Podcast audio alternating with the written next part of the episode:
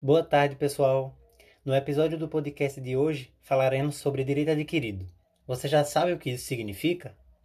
Para tanto, a gente vai se apoiar em um grande jurista brasileiro, o Técio Sampaio Ferraz Júnior, que em seu livro Introdução ao Estudo do Direito, Técnica, Decisão, Dominação, ele diz que se uma lei antiga ela possui normas de competência e define as condições de titularidade dos direitos subjetivos, nós podemos dizer que o direito está adquirido, ou seja, o pleiteante está apto para exercê-lo. Significa então é, que, por exemplo, no caso de uma compra legal de um imóvel, uma lei posterior que altere as condições do dono, ela não incide sobre os direitos adquiridos antes, ou seja, ela não recai sobre alguém que já é proprietário daquele imóvel.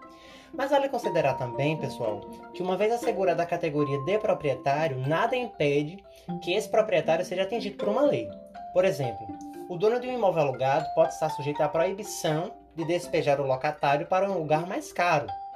Logo, isso nos leva a crer que adquirir um direito é justamente tornar-se titular de algo. E o princípio do direito adquirido ele protege essa titularidade.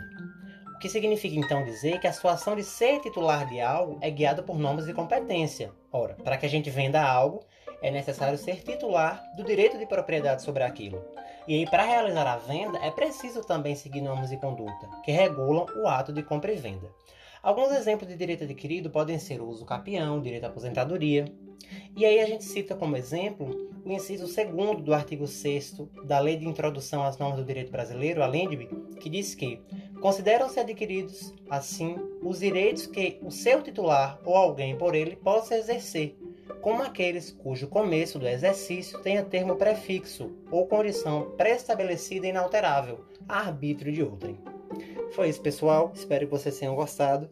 Em outra oportunidade a gente volta a discuti-lo. Abraço.